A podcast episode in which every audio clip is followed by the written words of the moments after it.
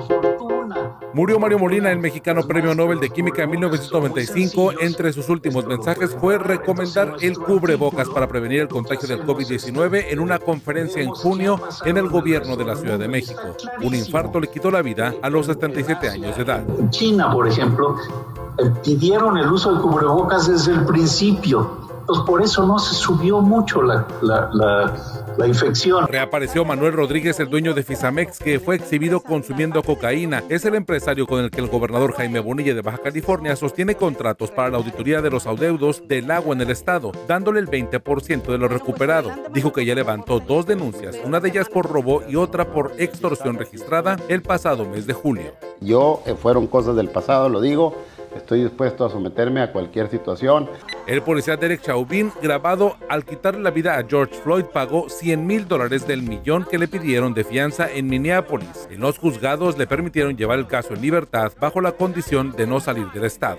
Se declaró como no culpable el exsecretario de Seguridad en México, Genaro García Luna, durante el sexenio de Felipe Calderón. En la audiencia lo acusaron de ganar una fortuna apoyando el envío de droga. Lo acusan de cinco cargos de narcotráfico y falsedad de declaraciones y su próxima audiencia será el 7 de diciembre. La diputada Tatiana Colutier trató de justificar una grosera respuesta sobre el cáncer al tratar de explicar que los pacientes al vencer a los tumores se hacen mejores personas. La diputada explicó que su madre y su esposo tuvieron cáncer y resultaron con mejor carácter buscando cómo denigrar y mucho menos cómo sacar basura para aventársela de frente. Una disculpa y aquí estamos. El huracán Delta impactó de manera importante a Puerto Morelos y Cozumel de Quintana Roo. A su paso por México, degradado a categoría 1 que dejó miles de árboles caídos y fachadas de edificios dañados. En Cancún se reporta saldo blanco, pues no hubo pérdidas de vidas. Con 65 votos a favor en el Senado se aprobó la consulta para enjuiciar a los expresidentes mexicanos propuesta por el presidente Andrés Manuel López Obrador. 49 legisladores se mostraron en contra y colocaron una pancarta exigiendo que el juicio empiece ya y no esperar a una consulta con fines electorales.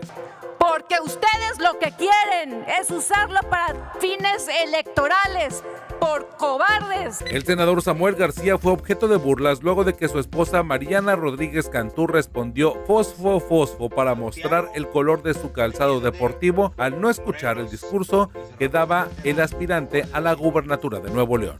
¿Quieres ver mis tenis? ¿Qué tal? Fosfo, fosfo. Surge en redes sociales Lord Placas, un hombre que se molestó y amenazó a una oficial de tránsito en Jalisco porque lo infraccionó al llevar la placa trasera de su vehículo alterada con una película reflejante para evitar las fotomultas. Por si alguien preguntaba, soy Ernesto Eslava.